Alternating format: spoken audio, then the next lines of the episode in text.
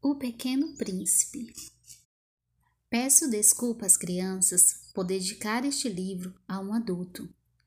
Tem uma boa justificativa. Este adulto é o melhor amigo que tenho no mundo. Tenho outra boa justificativa. Esse adulto é capaz de entender tudo, até os livros para crianças. Tem uma terceira justificativa: esse adulto mora na França, onde sente fome e frio. Ele precisa ser consolado. Se todas essas justificativas não são suficientes, disponho-me então a dedicar este livro à criança que esse adulto um dia foi. Todos os adultos já foram criança, mas poucos se lembram disso Corrijo então a minha dedicatória. A Leon Verte quando era um garotinho. Quando eu tinha seis anos, vi num livro sobre a floresta virgem chamado A Histórias Vividas. Uma ilustração incrível representava uma cobra jiboia engolindo uma fera. Aí essa cópia do desenho. O livro dizia: as jiboias engolem sua presa inteirinha, sem mastigar. Depois não consegue mais se mexer e dorme durante os seis meses de sua digestão. Pus-me então a meditar sobre as aventuras na selva e fiz o meu primeiro desenho com lápis de cor. Meu desenho número um era assim. Mostrei minha obra-prima aos adultos e perguntei se o meu desenho lhe dava medo. Eles me responderam: por que um chapéu daria medo? Meu desenho não representava um chapéu, representava uma cobra de boia digerindo um elefante. Desenhei então o interior da jiboia, a fim de que os adultos pudessem compreender e eles precisavam sempre de explicações. O meu desenho número 2 era assim. Os adultos me aconselharam a esquecer o desenho de jiboias, abertas ou fechadas, e em vez disso, me interessar por geografia, história, cálculos e gramática. Foi assim que desisti de uma magnífica carreira de pintor o insucesso do meu desenho número 1 um e do meu desenho número 2 me desanimou. Adultos nunca entendem nada sozinho e é cansativo para uma criança ficar o tempo todo explicando tudo. Tive, portanto, de escolher outra profissão e aprendi a pilotar avião. Voei por todo lugar, mundo afora, e a geografia, verdade seja dita, me ajudou um bocado, bastante, uma olhadinha para eu diferenciar a China do Arizona. E isso é muito útil quando a gente se perde à noite. Fiz assim, durante a minha vida, um monte de contatos com um monte de gente séria. Vivi no meio dos adultos, vi muito de perto, o que não melhorou grande coisa minha opinião sobre eles.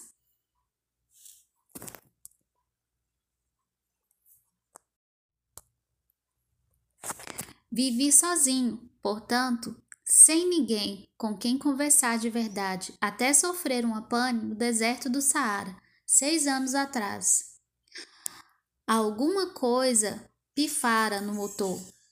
E como eu não tinha comigo nem mecânico, nem passageiro, preparei-me para tentar realizar sozinho um concerto difícil. Era questão de vida ou morte. Eu mal tinha água potável para uma semana. A primeira noite dormi na areia, a mil milhas de toda a região habitada. Estava muito mais isolada que um naufrago, numa jangada no meio do oceano. Imagine então minha surpresa ao amanhecer, quando fui acordado por uma vozinha engraçada que dizia: Por favor, desenhe um carneiro para mim. Hein? Desenhe um carneiro para mim. Levantei de repente, como se atingido por um raio. Esfreguei os meus olhos, olhei bem e vi-me observando com atenção um homenzinho absurdo absolutamente extraordinário. Eis o melhor retrato que mais tarde consegui fazer dele. O desenho, claro, é muito menos encantador que o modelo. A culpa não é minha. Os adultos discutiram-me da carreira de pintor quando eu tinha seis anos e não aprendi a desenhar mais nada, restringindo-me a jiboia fechada e a jiboia aberta. Olhei então aquela aparição com os olhos arregalados do espanto. Não se esqueça de que eu estava a mil milhas do último lugar habitado. Ora, sujeito não me parecia nem perdido, nem morto de cansado, nem morto de fome, nem morto de sede, nem morto de medo. Não lembrara em nada uma criança perdida no meio do deserto, a mil milhas das mais revoltas civilizações. Quando finalmente consegui falar, perguntei: Mas o que você está fazendo aí? E ele repetiu baixinho, como se fosse uma coisa muito séria: Por favor, desenhe-me um, carne... um carneiro para mim. Quando o mistério é esmagador, não ousamos a desobedecer. Por mais absurdo que aquilo me pareça a mil milhas da última região habitada,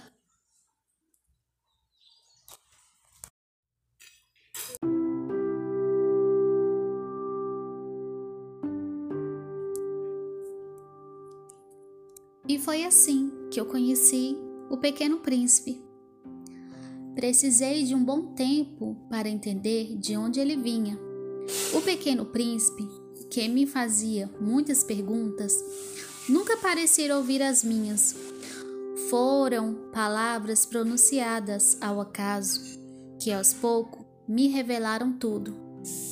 Por exemplo, ao cravar os olhos no meu avião, não vou desenhar o meu avião, é um desenho muito complicado para mim.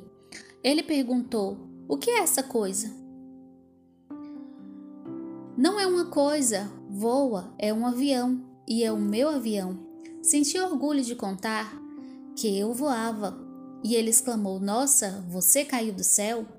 Sim, respondi modestamente. Puxa, que engraçado. E o pequeno príncipe deu uma sonora gargalhada que me irritou muito. Gosto que leve a sério os meus importúnios. Depois, ele acrescentou: Quer dizer que também veio do céu? De que planeta você é? Vislumbrei, na mesma hora, uma luz do mistério de sua presença e indaguei, bruscamente: Que quer dizer? Que você veio de outro planeta? Mas ele não respondeu Abandonou, a cabeça enquanto observava o meu avião. Se bem que, por falar nisso, você não pode vir de muito longe. E mergulhou no longo desvaneio. Em seguida, tirando meu carneiro do bolso, entregou-se à contemplação ao seu tesouro. Vocês podem muito bem imaginar como aquela alusão a outros planetas me deixou intrigado. Tentam então saber mais. De onde vem o homenzinho? Onde é que você mora? Para onde quer levar o meu carneiro? Após um silêncio meditativo, ele respondeu: o bom é que, com uma caixa que você me deu, ele terá onde dormir à noite. Exatamente. E se você for bonzinho, dou-lhe uma corda também para prender durante o dia. e uma estaca. A sugestão pareceu chocar o pequeno príncipe. Prendê-lo? Que ideia maluca! Mas se não é o prender, ele pode sair por aí e acabar se perdendo. Meu amigo deu outra gargalhada. Ora, aonde acha que é ele poderá ir? Sei lá, pode sair andando em linha reta. Então o pequeno príncipe observou gravemente. Não vai fazer diferença. O lugar onde eu moro é minúsculo. E talvez um pouco de melancolia acrescentou. Não se vai muito longe andando em linha reta. Assim tomei conhecimento de uma coisa importantíssima que seu planeta de origem era pouco maior que uma casa. E isso não era motivo de muito espanto. Eu sabia muito bem, afora os grandes planetas como a Terra, Júpiter, Marte e Vênus, as quais deram nome a centenas de outros que ele te dão pequenos, que são ter temos dificuldades em observá-los pelo telescópio. Quando um astrônomo descobre um deles, atribui-lhe um número como um nome chamado, por exemplo, asteroide 3251. Tenho fortes motivos para crer que o planeta de onde vinha o pequeno príncipe é o asteroide B612. Esse asteroide só foi avistado uma vez no telescópio em 1909 por um astrônomo turco. Na época, ele havia feito uma ruidosa demonstração de sua descoberta num congresso internacional de astronomia. Contudo, por causa da roupa que vestia, ninguém acreditou nele. Adultos são assim.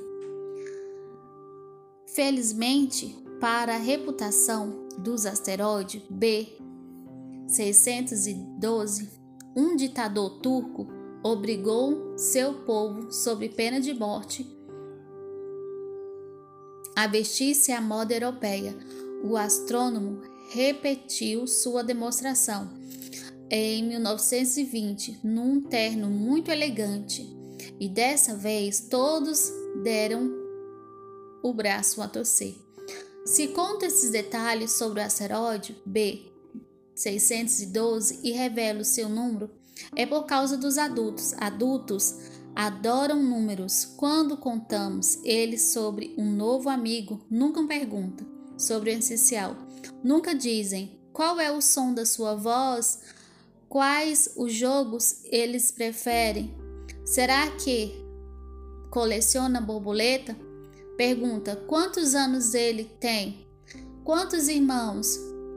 Quanto pesa? Só então julgamos conhecê-lo. Se dizemos aos adultos: Vi uma bonita casa de tijolo cor-de-rosa com gerânios nas janelas e pombos no telhado, eles não conseguem imaginar essa casa. Temos que dizer: vi uma casa de cem mil francos. Então exclamam: que linda casa! Se você falar a prova de que Pequeno Príncipe existiu e que ele era encantador, riam e queriam um carneiro. Alguém quer um carneiro é uma prova de que esse alguém existe. Os adultos darão ombros e chamarão de criança, mas dizer o planeta de onde veio é um asteroide B612, acreditarão e, e não o aborrecerão. Mas com perguntas, eles são assim. Não devemos lhe querer mal por isso. As crianças precisam ter muita paciência com os adultos. Nós, claros que compreendemos a vida, simplesmente rimos dos números. Eu teria adorado começar essa história à maneira de um conto de fada. Teria adorado dizer: era uma vez um pequeno príncipe que morava num planeta um pouquinho maior que ele e que precisava de amigos. Teria soado muito mais verdadeiro para quem compreende a vida. Pois não me agradava que lia o meu livro por alto, e muito doloroso reviver tais recordações. Já se vão seis anos que meu amigo partiu com seu carneiro. Se atento aqui descrevê-los é para não me esquecer. É triste esquecer um amigo. Nem todo mundo teve um amigo e posso ficar parecido com os adultos que só se interessa por números. Foi o que me levou a comprar lápis e aquarelas. É difícil voltar ao desenho a essa altura da vida, quando suas últimas tentativas aos seis anos resumiu-se numa jiboia fechada e numa jiboia aberta. Buscarei naturalmente fazer retratos os mais fiéis possíveis mas não tenho muita clareza de conseguir um desenho tão certo ou outro. Já não fica tão parecido, também erro um pouco no tamanho. Aquilo que o pequeno príncipe está alto demais, ali baixo demais. Hesito também quando a cor da sua roupa e assim vou tentando aqui e ali, à medida do possível. Também comentarei um o outro engano, que se refere a determinados detalhes mais importantes, mas eu não tenho culpa disso. Meus amigos nunca davam explicações, talvez me julgassem parecido com ele. Infelizmente, contudo, não sei ver carneiros através de caixas. Talvez eu seja um pouco feito, os adultos deve ter envelhecido.